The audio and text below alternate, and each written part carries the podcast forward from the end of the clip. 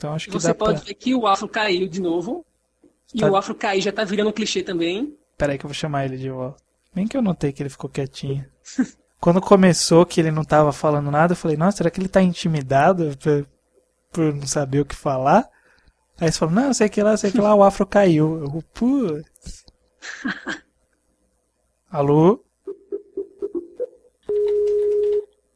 Oi, Oi? Afro.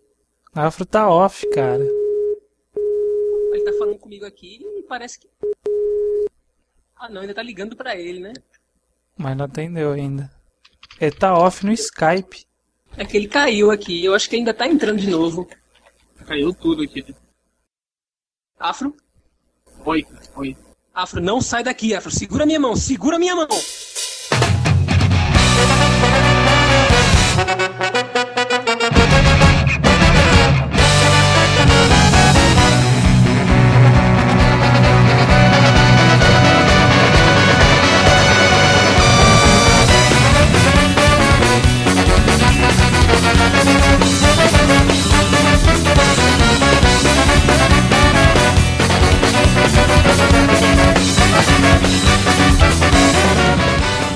Bom dia, boa tarde, boa noite.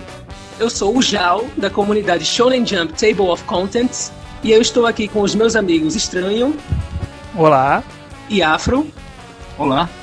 que é um convidado especial nosso essa noite, ou esse dia, se você estiver escutando isso de manhã ou de tarde.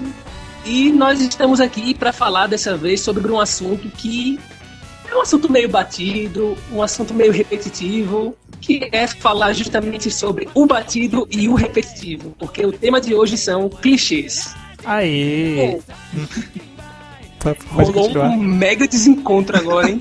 Não, pode falar, pode falar. não, não pode falar. Ia Não, eu só, quis, só quis fazer um AE e eu acho que, que vale a gente colocar aqui que a gente colocou, já tem, é o terceiro podcast e cada um teve um terceiro membro diferente, mas não é porque a gente expulsa as pessoas não, viu? É por desencontro, tá? Pois é, a gente não gosta muito de ficar trocando de membros com os outros. É, Tá, essa não foi legal, deixa pra lá.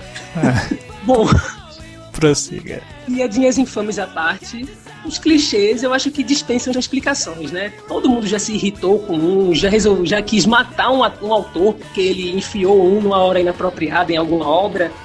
Mas entre os mangás, os clichês têm uma certa importância, eu diria, porque os mangás, principalmente no gênero shonen, que é o gênero principal de que a gente fala aqui, eles têm meio que uma certa estrutura em que os clichês são uma parte importante.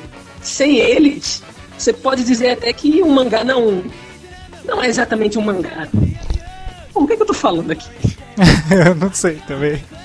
É porque não tem o que falar de clichês, tem que ser os exemplos mesmo, direto. Beleza, então, mas não, não- começa aí os clichês. Já que ele tá falando sobre clichês, é melhor começar tanto pelo gênero mais clichê quanto pelo subgênero mais clichê. Então vamos falar dos mangás shonen de porrada. Ah, maravilha. Gostaria de começar? Cara, eu vou, eu vou lançar a primeira coisa aqui. Todo shonen de porrada que se preza tem um grupo de personagens pro- protagonistas. Normalmente são cinco ou quatro. E sempre deve se encaixar um estereótipo básico em cada um desses quatro elementos. Por exemplo, tem sempre o principal, que normalmente eu acho que é o bobão, né? Ou o engraçadão. Ou bom ou engraçadão ele pode até ser, mas uma coisa que ele sempre é, é um cara esforçado, que tem um grande objetivo e que sempre fala muito em amizade. É, mas o outro que é o mais clichê de todos do, do grupo que eu já vou lançar de cara é o vilão regenerado. Ah, puta merda. Cara, que, que, que- quantos vilões regenerados você conhece? Na sua vida real. Quantas, quantas Vilões pessoas que você. Eu não conheço, mas vilão desconectado tem o Afro, né? Como assim? O Afro acabou de cair. Porra, mano. Afro, caralho, fala comigo, Afro, fala comigo! Cara, minha internet caiu do nada. Então tá. Sabo... Então, Afro, a gente tá falando aqui sobre os grupos de porradaria shonen que são clichês, que sempre tem um protagonista bobão, que é amante de amizade e que tem sempre o vilão regenerado. E tem sempre a guria também. Guria forte. Cara, nem sempre a guria é uma guria, né? Você pega aí Yu Yu Hakusho, Cavaleiros do Zodíaco. Reborn. A Cavaleiro do Zodíaco não conta, todo mundo é guria. é, também. Não, mas o pior da guria é que, na grande maioria das vezes, ela tem algum poder misterioso que vai salvar o mundo ou destruí-lo. Já perceberam? Ah, é? Tipo, a pessoa em torno da qual o mangá gira geralmente é a guria. E o protagonista tá lá só pra proteger, que é outro clichê irritante pra caralho. E pra evitar que os vilões, fora aquele que se regenerou, né? Ponham suas mãos nela e usem seus poderes para fins escusos. Cara, eu só consigo pensar na Saori. É, pensando bem, eu acho que esse clichê da menina com o poder que destrói o mundo tá mais em jogos. Então, Ai, bola fora, deixa pra. Ble- Bleach também pode cair nisso. É, Bleach. É, tem. Deixa eu ver. É, tem mais ou menos, né? Porque a Rukia. Vocês estão falando da Rukia. Sim. Não. Como não? Tá falando dela? Eu tá. Ela tem algum poder que vai destruir o. Ah, duh, peraí, Soul Society, tinha esquecido. Não, mas a, a Orohime não tem nenhum poder também que vai destruir o mundo. Não, mas o Aizen até tava bem interessado no poder dela, né? Tanto é que ele raptou ela, se bem que em Bleach, qualquer pessoa que tem um par de peitos e nada entre as pernas é raptada em uma hora ou outra, então não conta. Não, eu, eu não entendi. Ele raptou só por raptar. Ele falou, ah, é da hora, vou raptar, mas não faz parte do plano dele. É, deixa pra lá, é Bleach, né? Então não adianta a gente procurar sentido, É o, o rei dos clichês. né? com certeza. Vamos contar quantas vezes a gente cita Bleach hoje? Tá, essa foi a primeira. E foi o primeiro tema.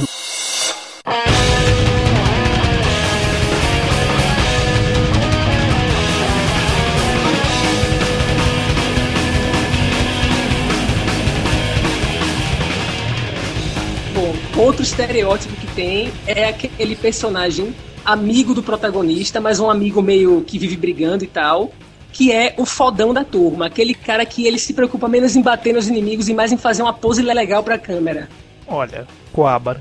Não, o Cobra é tosco. Ô, louco, cara, eu gosto do Coabra.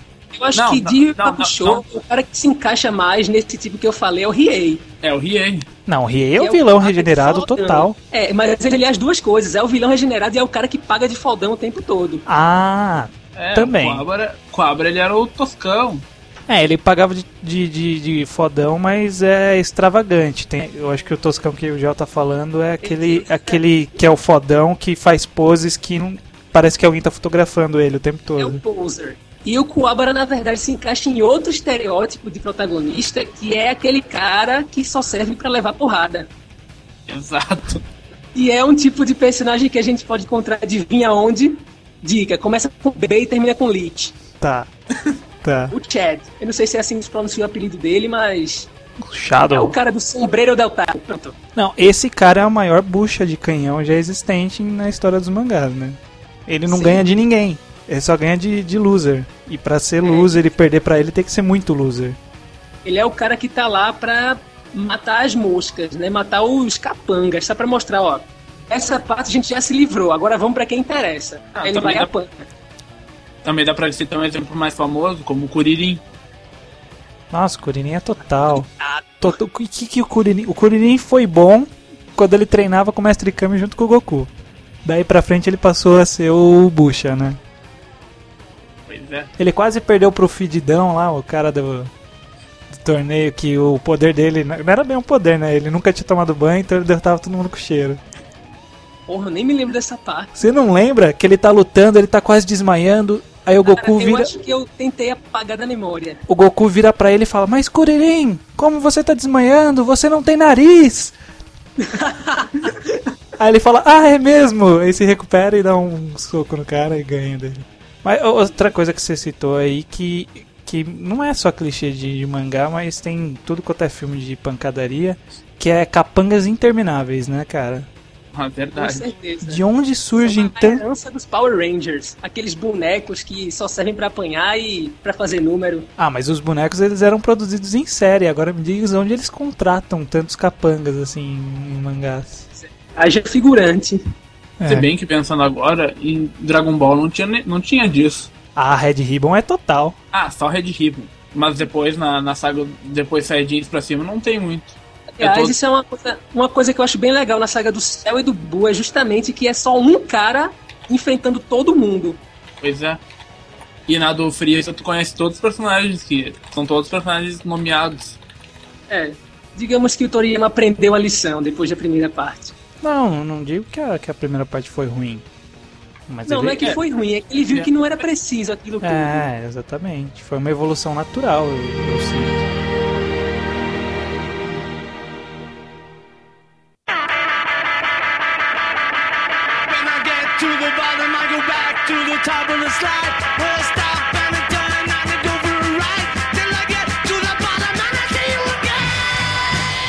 Vamos agora. Eu acho que agora que a gente já falou dos personagens, a gente pode falar dos roteiros, né? Das motivações, dos, do desenrolar das histórias, dos plot twists que fazem você querer dar uma voadora na testa do autor. Primeira coisa manjada que eu, que eu consigo sentir: vingança. Como que as pessoas são só motivadas pela vingança? É, esse é, é, Como é eu- geralmente o motivo do personagem fodão. Também, também. é Outra- exatamente. São o personagem principal mesmo, aquele bobão, ele quer conquistar algum objetivo muito grande, tipo ser o rei dos piratas, ser o, sei lá, ser o dono da rua. Enquanto o fodão quer se vingar de alguém que matou os pais dele ou que destruiu o clã dele. Peraí, peraí, peraí, peraí. Você tá dizendo, você tá dizendo que o Cebolinha, ele é o protagonista da história. Pô, por que não? A Mônica seria a vilã regenerada. Nossa, total, né? Porque o vilão regenerado normalmente é mais forte, né? E ele é a mais forte de todos. Ah, mas ok.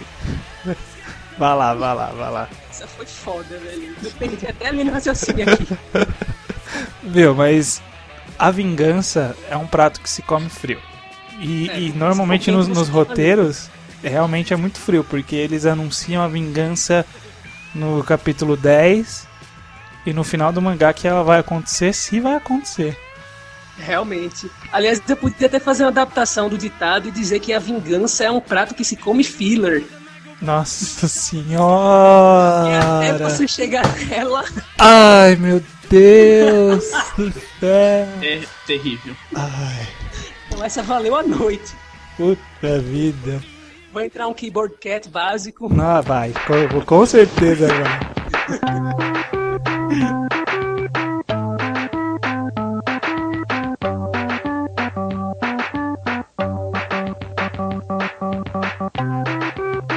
agora que a gente perdeu o fio da merda mais uma vez pra começar a rir. Por que, que a gente tava mesmo? Não, a gente tava falando sobre a vingança, que é um prato que se come filler. Cara, em roteiro. Além da vingança, é uma coisa que eu já falei no outro podcast, mas sempre tem. E que sempre vai ter. Que é a, a saga de treinamento. A saga de treinamento. Sempre tem. E se for em Bleach, vão ser umas quatro ou cinco. Um capítulo. E cara, eu fico me perguntando, porque assim, sempre que tem uma saga de treinamento, não é aquela coisa, bom, eu vou treinar, vou pras montanhas, vou ficar 20 anos lá treinando e vou voltar a me vingar. Não! São coisas que assim, ah, eu vou me vingar, mas eu tenho que cumprir um objetivo daqui a 15 dias, então eu vou ficar mais forte do que o cara treinou a vida inteira, eu vou ficar nesses 15 dias. Pois é. E sempre em Bleach funciona. mesmo, pô. O Urahara passa um tempo falando, pô, você tem que treinar 10, 20 mil anos pra conseguir bancar e não sei o quê. Em três dias, velho. Todo mundo consegue bancar em três dias naquela porra. Pô, só lembrar do Super Saiyajin, era um em um milhão. Nossa, é verdade. Imagina quantos milhões tem que ter pra ter Saiyajin assim. E, e sabe o que é mais engraçado no quanto aos Saiyajins? Que o Goku treinou a vida inteira que nem um condenado, se fudeu, foi pro espaço, viajou, virou Super Saiyajin aos 20 anos de idade. Aí nasce o filho dele, que tem metade do sangue de um Saiyajin, e vira com 3 anos de idade já tá virando Saiyajin já. É verdade. Pois é. É verdade. E explica essa porra, Toriyama. Sei lá, um filho pródigo. Ah, então ele tem dois filhos pródigos. Todo mundo tem filho pródigo. É, isso é É verdade, né? verdade. Vegeta também. Mas agora eu tava pensando agora Naruto, que também tem muito clichê, não tem isso. Do que? Vingança? Não, saga de treinamento. Aí, Saga de vingança treinamento? Não, O louco teve recentemente, recentemente, faz um ano aí, quando ele foi treinar pra desenvolver lá o Rasengan, pra invocar o sapo. Mas aí que o Kishimoto pegou e pulou, tipo, deu um time skip. De Também. repente ele tava ali, Naruto novo. É, isso também. É, o que um limite de páginas não faz, né? Aliás, né, o Kishimoto é um, é um rei de, de tentar aproveitar ao mínimo as páginas que ele tem, né? Realmente. Dia desses eu vi uma página, pô, que tinha um close do rosto do personagem, acho que era até do Sasuke. Ah, era. É, na verdade, não era uma A página. inteira, o Eram cara duas. com aquela cara de bunda, sem falar nada, sem fazer nada. Eram e o duas pessoal ainda páginas. fala que isso é pra dar dramaticidade ao momento. Ah, vai se lascar. Bom, mas ainda não vence do, do cubo. Do É, Heart. é, nada dá mais dramaticidade a uma cena que você pegar uma página em branco, carimbar lá o coração e. Coração não, o nome do coração, né? E pronto, aí, tá pronto o capítulo. Agora vocês se virem aí pra publicar. É, entende aí. O, o Cubo, ele, ele é, é um personagem caracterizado por ter um rosto de troll face, né? É. Ele nasceu com esse rosto. E ele é conhecido também por ter inspirado inúmeros jargões justamente baseado nas merdas que ele faz, né? Nossa, é verdade. Tipo, derramei tinta preta na página, oscura cero. Ou então, você se lembra do Tatsuki? Eu não. Ou então, história? Quem precisa dessa merda? Eu acho que a melhor zoação do Fortune que eu já vi do, do Cubo foi o famoso Cubo, we have to kill Cubo. Ah, but Kubo, you're Kubo. And then Kubo was Kubo.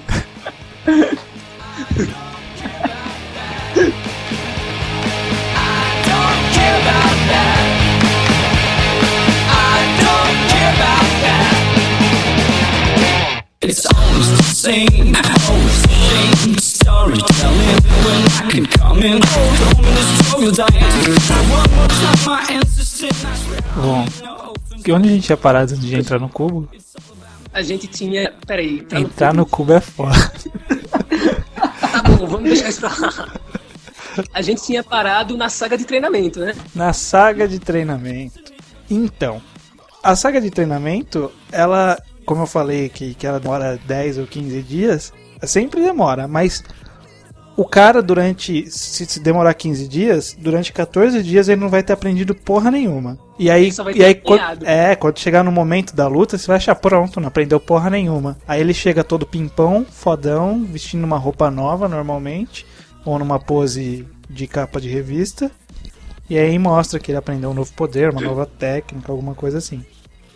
E é nessa hora que abre espaço para outra coisa que é muito importante, que a gente não pode deixar de falar nesse podcast, que eu acho que é até mais importante que as situações clichês, que são as falas clichês. Ai meu Deus do céu. Essas sim. Olha, eu confesso pra vocês, uma situação clichê eu consigo até relevar, mas quando é a fala, dá uma vontade de arrancar a cueca pela cabeça. Fala Tipo, clichê em momento de, de, de uma luta, que eu odeio. Eu não posso morrer aqui. Ah! Essa é pra cair o cu da bunda. Nossa, Cara, acho que, essa, é- acho que essa aí tem toda forma de mídia possível. É. Né, Não, mas em mangás é sempre, pô. Toda luta shonen tem que ter essa merda no meio. E Isso. outra fala que o pessoal usa também é não me subestime. Cara, subestima minha piroca dando voltas. Não, não me subestime e o eu subestimei você. Mas isso é quando ele já tá morrendo. É. Outra coisa também, que é quando um dos personagens da luta usa alguma variação do, sei lá, alguma, alguma técnica de super velocidade. Aí o cara olha pra trás, ele tá lá atrás e ele pensa: Nossa, que rápido! Como foi que ele chegou aí? É. Ai, toda vez. Nossa, e isso, isso me lembrou uma, uma cena de Kuroko, que é, a Kuroko é isso, né? É, Kuroko é a personificação dessa fala. Nossa, cara, olha, Falas clichês eu acho que a gente pode deixar pra outros gêneros. Agora, nas lutas, tem umas cenas, tem umas situações que sempre são usadas que também irritam pra caramba. Por exemplo, digam aí, vocês conseguem contar nos dedos quantos mangás tem em que o personagem se multiplica e pergunta para o protagonista: Ah, você não vai adivinhar qual é o verdadeiro? todo tem. Tem Putz, tem. Me veio, me veio cinco cenas diferentes na cabeça. E vieram as 10. Nossa, cara, e veio. Inclusive uma de Gintama também, que é a melhor de todas. Que o cara tá com dor de barriga, ele se multiplica e o único clone que tá se debatendo é o dele. é genial isso. Gintama é genial. Pô, mas essa coisa de multiplicar tem até em One Piece, cara. E One Pois Piece que, é, é. que é bem conhecido por, pelo menos, evitar alguns clichês. Por exemplo, treinamento você não vê. Verdade.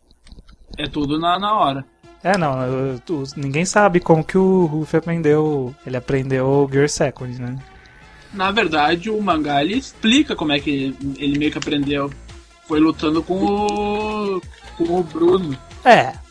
Só que assim, É, né? é uma explicação assim, meio. Não é uma coisa que se diga, nossa, que explicação, né? Mas. Agora, a explicação que eu não consegui engolir mesmo foi a do Gear Third. O Second até que vai lá. Agora, o Third, puta merda, né, velho? O cara morde o dedo, sopra e fica daquele jeito. E depois o ar não sai pelo dedo. Mas enfim. Outra situação clichê em batalhas. O protagonista tá lutando contra um cara que consegue fazer o poder dele se voltar contra ele. Ah, não, mas isso é um básico, Nossa. né?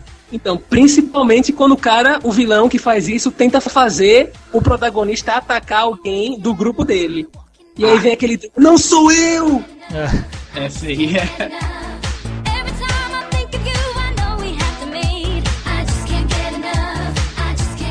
Outra cena que é muito clichê é quando o protagonista tá perdendo pro vilão e de repente ele conhece o novo poder dele. Nada. Do nada, né? Tem um insight na hora, ele recebeu inspiração divina e tá pronto pra se levantar depois de ter levado 10 mil socos e ter todos os ossos quebrados. Aí ele, e ainda tem outro clichê que entra aí, que é ele se levantar, ele como se o corpo dele não estivesse sendo controlado por ele. Aí o vilão vai e solta mais uma fala infeliz, que é aquela: Como você consegue se levantar depois de tudo isso? Aí ele vai e senta o cacete no vilão.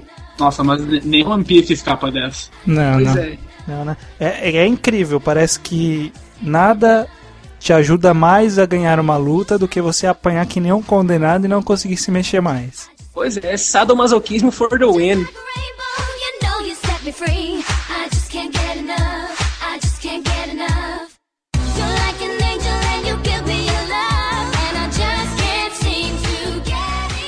Tem sempre Fala. também o- aquele capítulo que é o mais mongolão do grupo que ele vai lutar sozinho.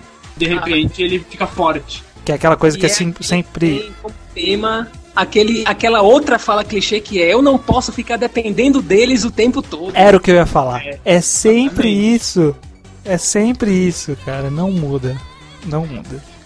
Mas ó, eu quero falar uma coisa de, de, do- de batalha que não é, não é necessariamente no- na hora da luta, mas é assim, no conceito do, do- da batalha normalmente tem um conceito de algum poder específico ou algo assim.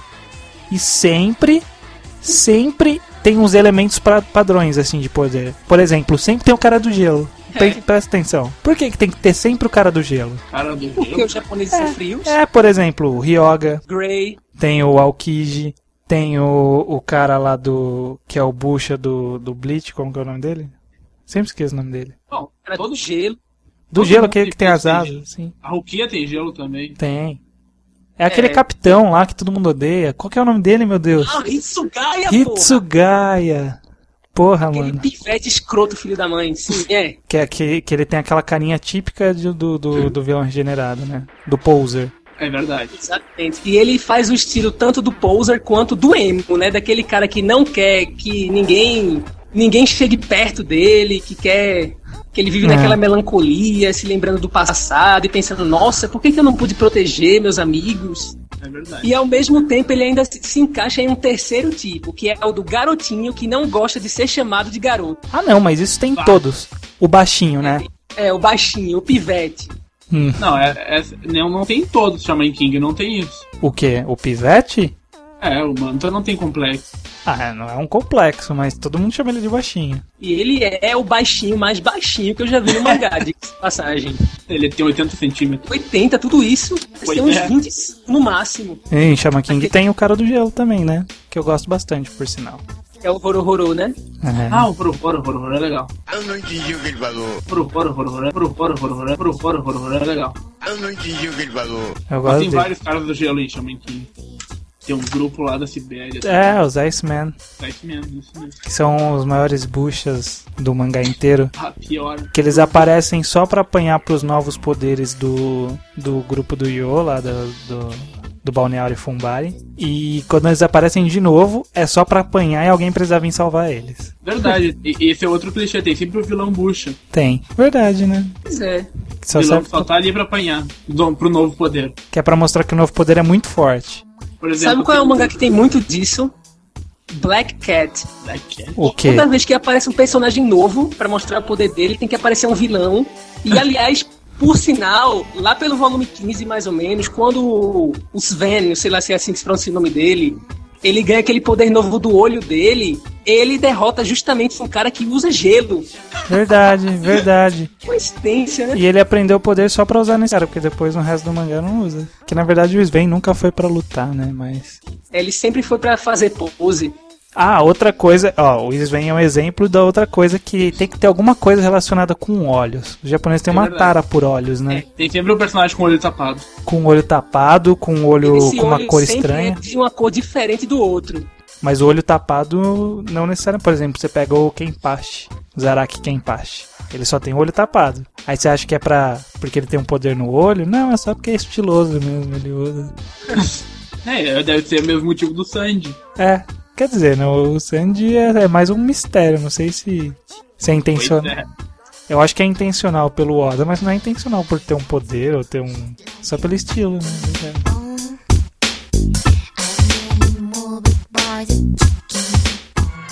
Tem sempre um personagem com raio também. É. Tem. Então, é, é que são os elementos mais básicos, né, lá do Japão. Terra, fogo. Raio, espada. Não, um cara de espada sempre vai ter, mesmo que não, não caiba na história. Por exemplo, você pega aí o, o Codebreaker. É uma história no mundo atual, todo mundo tem poder, mas mesmo assim o protagonista usa uma espada de vez em quando, que é só pra ser estiloso mesmo. O próprio Black Cat, né? Tem o Creed, usa aquela espada Ah, não, mas é só pra. Faz parte, né, meu? Mas sei lá, quase todo mundo usa arma de fogo e, e ele com a espada. Cara, você tá maluco? Você não leu o mesmo Black Cat que não, eu, não, hein? não, peraí, viajei, esquece, esquece. É porque a espada dele é tão. marcou tanto que eu achei que todo mundo tinha um igual. Então, na história ele tem três espadas diferentes. A primeira eu achei simplesmente genial, que foi uma espada que era invisível. Então ele cortava os A outros e as pessoas não viam. Foi uma coisa. Ah, a segunda foi. horrorosa. aí- Aí já escrotizou, aí não precisa nem falar. Que é aquela coisa. Ah, que, é, que, que ele caiu naquela coisa do vilão que fica maluco na hora que ele tá perdendo. O vilão ele sempre foi um cara centrado, certinho, tranquilo, que arrebenta todo mundo. Quando ele começa a perder, ele fica maluco. Você pega o Raijuta, por exemplo, do, do Kenshin, do, do Samurai X. É. Ele era o cara Aliás, que tem- queria matar todo mundo. batalha que se encaixa também nesse que é em Death Note, o Light, personagem principal, quando ele tá perdendo, desculpa se alguém não leu, mas foda-se, ele fica e Sumiu. acaba se ferrando. É. Sumiu sua voz, não deu pra ouvir nada. É, sumiu. Ah, que merda. Que bom, porque foi um spoiler, né? Foi, foi uma defesa natural do mundo contra o spoiler.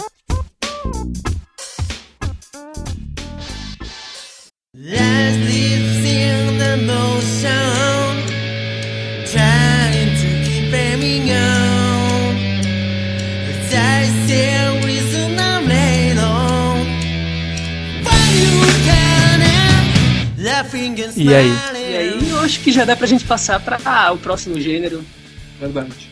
que é praticamente um poço de clichês, né? Que pode-se dizer que se você não gosta dos clichês, você não gosta do próprio gênero. Porque ele gira em torno daquelas coisas que todo mundo quer ver e que o autor sabe que quer ver e que é isso que ele dá pros fãs. Que é estranho, diga o nome do gênero, por favor. Et, eu já aprendi, já aprendi. É, É gênero erótico, romance e putaria. Não precisa falar em japonês. Certo. Então vamos começar logo pela premissa básica, né? Um cara azarado que levou um fora de todas as namoradas que ele já tentou ter. Ou ele nunca tentou quem ter. E que de repente, por algum golpe do destino ou por alguma forçação de roteiro de um autor que não tem mais o que fazer, ele acaba indo parar num lugar cheio de mulher e todo mundo querendo dar pra ele. Não, isso aí é bem quem é Kamatsu, né? Mas isso aí que você descreveu não acontece sempre. Às vezes é só tem algumas poucas meninas. Não, Mas assim, ainda- é porque eu sempre tento frisar que é uma diferença bem grande entre eti e romance, né? Uma coisa é você ter um mangá sobre um cara e sobre uma mulher que eles têm uma relação meio complicada, de vez em quando aparece uma menina aqui e outra ali, mas que é centrado naquilo, nos sentimentos dos personagens. E outra é um mangá que só se centra em mostrar peito, bunda, a palpação desnecessária e um cara azarado tendo sorte com um monte de mulher. Então, nesse caso, ó, uma coisa que sempre tem. Vê se eu tô, tô errado. Vocês vão, vão sempre lembrar de uma cena que é o dia de ir a praia barra piscina. Ah, Caralho. Sempre tem que ir. é engraçado que, que Zetsubo Sensei tem, é, é bem isso, é bem tipo uma centrada de menino em volta dele. E ele fala exatamente no episódio da praia que todo mangá tem que ter uma cena dessa. Não, tem que ter. Isso é genial, pô. Tinha que fazer alguma sátira com isso. Bom, e outra coisa, a gente não precisa nem ir tão longe, né? Não precisa nem o pessoal ir pra uma praia ou pra algum lugar assim. É só ter uma cena no banho da hospedaria, do hotel, da, da pensão, de onde for que a história se desenrola. Sempre tem uma cena com todo mundo tomando banho. Todas e aí uma meninas. das meninas chega pra protagonista e fala: Nossa, seus peitos cresceram, deixa eu dar uma pegada neles. Ah, mas nem, nem mangás de batalha ficavam disso. One Piece tem isso. É. Kenshin tem isso, cara. Agora Ah. em One Piece pelo menos subverte um pouco isso, né? Que é o único mangá que eu me lembro em que a mulher, ela mostra pros caras o que eles querem ver. Em vez de ela dar uma panelada neles que tentam escalar o muro pra dar uma olhada, não, ela vai lá e. Só que depois ela cobra, né? Hum. É verdade. Ah, é verdade. É o soco da felicidade.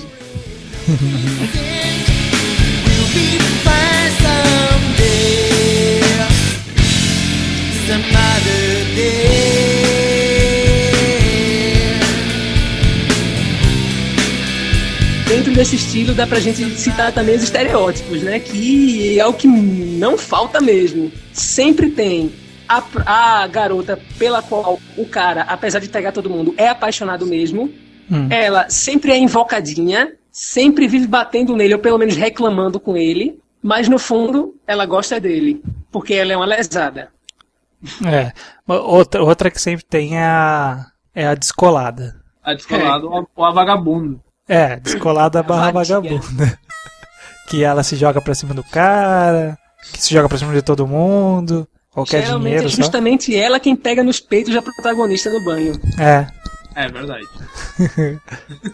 Também tem aquela menina tímida, né? Aquela que também gosta do protagonista, mas fica toda envergonhada, fica evitando ele, fica vermelha fala. quando ele fala com ela. Tem sempre a nerd também. A Ned. A metódica. A Ned que ela, que ela é bonita, mas ela não se arruma. É, aí quando ela se arruma, todo mundo fica, nossa, e o protagonista não reconhece ela. Ele fica achando, quem é essa garota que eu nunca vi? Tem sempre também a menina macaco. Que Ah, menina puta merda, isso é obrigatória. Que Que é menina? geralmente bronzeada. Ah. É E que ela fica se pendurando e que ela vive se agarrando com o protagonista, mas pra ela é só uma amizade. Ele é só um, um amiguinho. É. Exatamente. Também tem que ter uma menina pequena, uma pirralha irritante, que fica enchendo o saco do protagonista.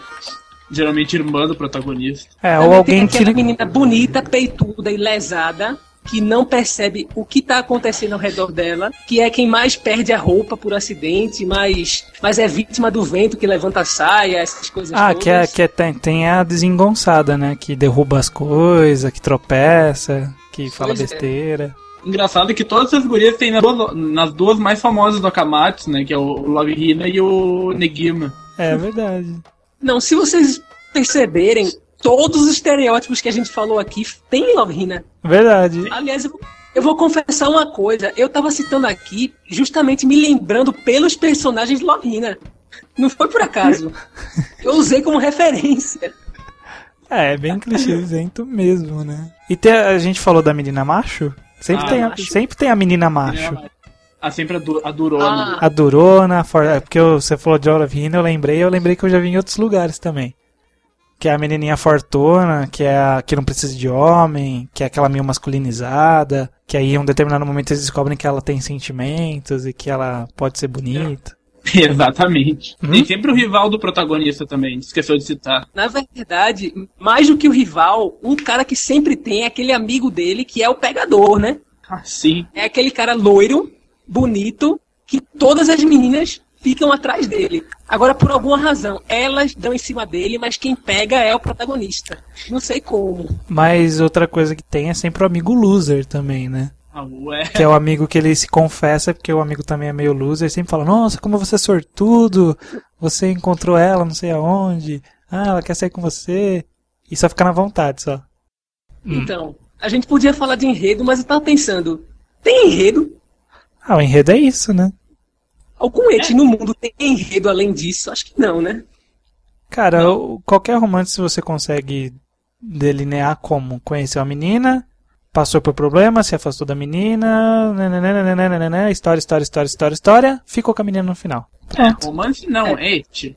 É, É, porque, aliás, isso é uma coisa que também serve pra diferenciar as duas coisas, que nos romances também tem essa parte dos encontros, até eles se arrumarem. Agora, é muito difícil um mangá de romance de verdade não passar pelo menos uns 5, 6 volumes mostrando o namoro entre o casal de protagonistas. E durante essa parte que mostra o namoro e tal, não tem essa frescura de gente dando em cima dele, não sei o que, não. É, o bagulho é sério.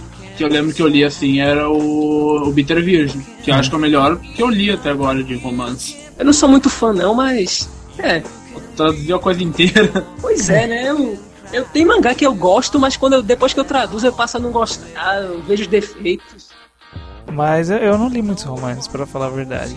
Eu comecei a ler Ais, mas Pronto, o Ais é um bom exemplo disso, que tem. Só que Ais ainda exagera um pouco, que são 15 volumes. Desses 15, 10 são do cara correndo atrás da menina.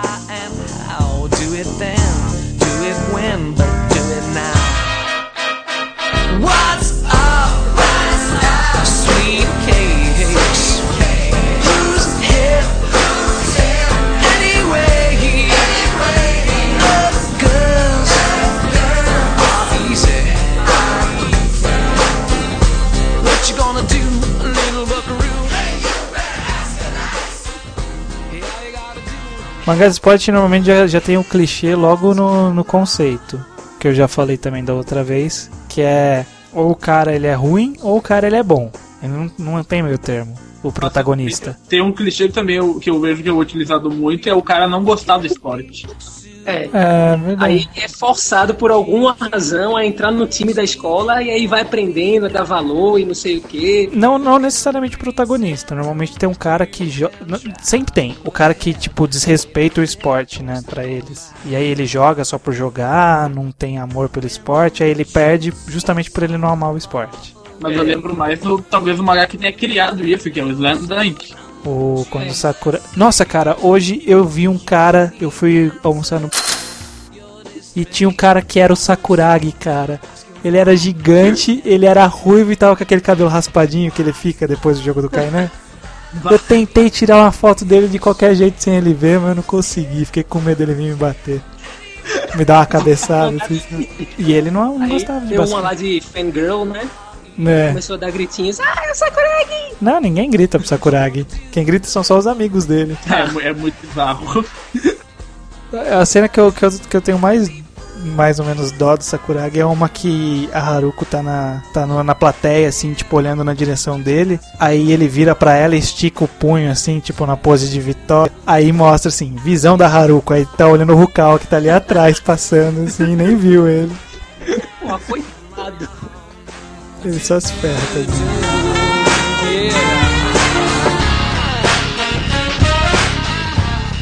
Qualquer, qualquer esporte coletivo sempre tem os, os jogadores figurantes, né? Você vê. Alguns têm mais do que outros, né? é, você pega, por exemplo, a- a Shield. Goku, Pega a Shield, por exemplo. Quando os personagens foram entrando no time, eles tinham importância. Aí chegou na metade do mangá pra frente, aquele anãozinho lá que é o. que queria ser o. o gordão grandão lá. Sempre esqueço os É nomes. o Daiichi, eu acho que é o nome dele. É, que só fala Fugo! É. Ele passa a ser um figurante. Aí você pega um mangá de futebol, por exemplo, não tem como você fazer um, todos os personagens do time como alguém importante. Então a maioria é Não. os figurantes. Só é importante o que dá o chute final e o goleiro. Também, mas, mas aí normalmente eles. ele- Oi? Quando no mangá é ruim, pelo menos é assim, né? Tsubasa é assim, cara. Justamente.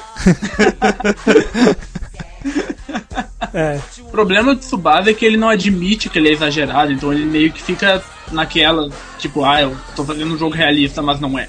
Mas uma coisa que eu nunca vi era o protagonista do mangá de futebol ser o goleiro. Eu só vi isso no, no Inazuma Eleven. Como é que você vai. Não dá pra você dar muito destaque pra um goleiro sem deixar o jogo meio chato, né? É meio difícil. Porque o máximo que o goleiro vai fazer. time tá ganhando, o personagem principal não tem nada a ver com a história. Quando tá se lascando, é que ele aparece. Aí É foda, né? Agora, uma coisa que eu achei interessante é um mangá em que o protagonista é o técnico. Tem? Ó, gostei. Foi o que eu ouvi falar. É Giant Killing. É um seinen, inclusive, que parece que o protagonista é um técnico que pega um, um time que tá lascado, que tá na merda mesmo. Ó, interessante. Eu É. não li ainda, mas o pessoal fala bem dele. Aliás, em mangá de esporte, esporte shonen, geralmente o técnico é um cara todo desligado, todo molenga, Ou descolado, né? ou descolado. Cara, mas eu acho que assim, um que não tá no clichê que eu gosto é justamente do Slandan, que é o professor, o professor Anzai. É, Ele é um E quando personagem precisa, ele fez a diferença, né? E, então, quando- no jogo contra o Sanô, na hora que acontece uma jogada lá, foi uma coisa assim, que foi um quadrinho que mostrou, que parece ter sido pouca coisa, mas significou muito assim na história, que foi ele abaixando e fazendo tipo um yes, que é que tem no jogo. É assim, você nunca ia imaginar aquele personagem que construiu durante a história inteira como um cara parado, fazendo isso, né? Foi, foi super fantástico assim o, o quadrinho. São detalhes sutis que fazem toda a diferença no final. né? Uma coisa que sempre tem em história de esporte é que em algum momento o time do, do protagonista vai enfrentar um time e ele vai perder. E mais pra frente eles vão precisar vencer esse time que eles já perderam antes. É, o time derrota É. eles, se torna o objetivo no É. futuro. E assim, se torna um objetivo que eles vão ter que passar pra conseguir se classificar ou algo assim. A Shield tem É, isso, Slandank tem isso. Uma coisa que eu queria ver no mangá de esporte, mas eu acho que eu ainda não vi, Hum, é um time perder pra outro, esse outro se tornar o objetivo deles e eles perderem outra vez. é, ia, ia ser bom. É, mas aí onde fica a lição de superação, cara? Mas aí que tá, É. eu, me, eu ia comentar isso antes, eu me lembro de algo assim. Ah, é? Onde é? Agora não, agora, eu, eu tipo, eu lembro vagamente, mas não lembro de onde. Rapaz, eu acho que você tá lendo muito Bleach. Vamos dar continuidade enquanto o Afro não lembra que mangá milagroso é esse. Tamo na Tem guarda. mais alguma coisa pra gente falar? Não, não me ocorre. É, eu acho que a gente já debulhou o suficiente. Não tem mais gêneros também pra falar de. É, só se a gente começasse a falar de, sei lá, de yaoi, hentai, alguma coisa Cara, assim. mas eu acho que- se você chegasse aqui- isso, né? Se você chegasse aqui e me falasse sobre clichês de yaoi, eu te bloqueava agora no Sky. Não, cara, mas nada demais. É só um cara que chega pro outro e, e pergunta Yaranaika.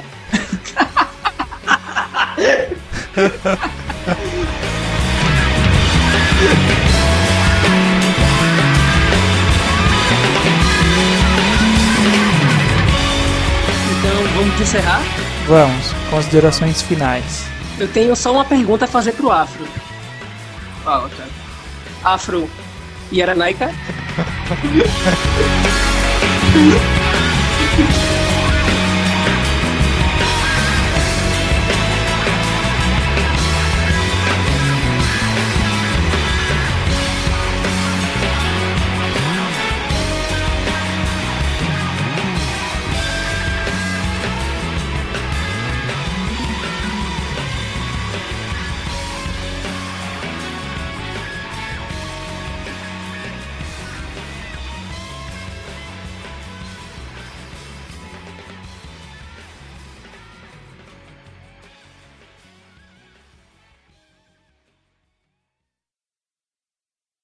Ah, o Bocha vai entrar agora. Ah, ah, é. Só um- agora.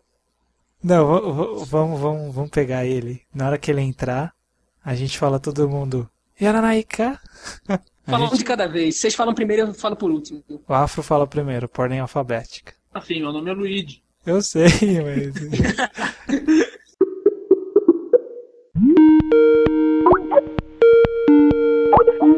Bocha? Bocha? Alô? Oi. Bocha? Oi. Cara, você chegou numa hora muito importante, porque a gente quer te fazer uma pergunta. É, fala. Yaranaika? Era isso? É. Pera aí, vamos ali pro banheiro discutir. Ô, louco! A Lopes. Então, cara, a gente, você chegou na hora que a gente já terminou, mas se você quiser dar uma contribuição rápida, só dá o seu abraço. Poxa, sério mesmo, assim. Eu torava. Eu? Entenda como quiser. Meu Deus, vamos encerrar isso aqui antes que a gente. Pera aí, pera aí, meu Yaranaika. Hum, Yaranaika.